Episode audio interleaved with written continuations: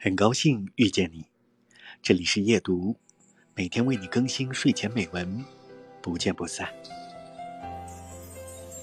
很多时候，我们都会觉得孤独，在独自奋战的时候，在形势变得越来越严峻的时候，我相信，没有一个人不会在某一刻感到自己是孤独的。而我们每个人能做的，就是在这段孤独的旅程里。坚持去做那些自己认为有意义的事情，坚持走下去，不去轻易放弃。也许走过寒冬依然是寒冬，但是我们心里也许不再只是寒冬。节选自《如果有一颗心是自由的》。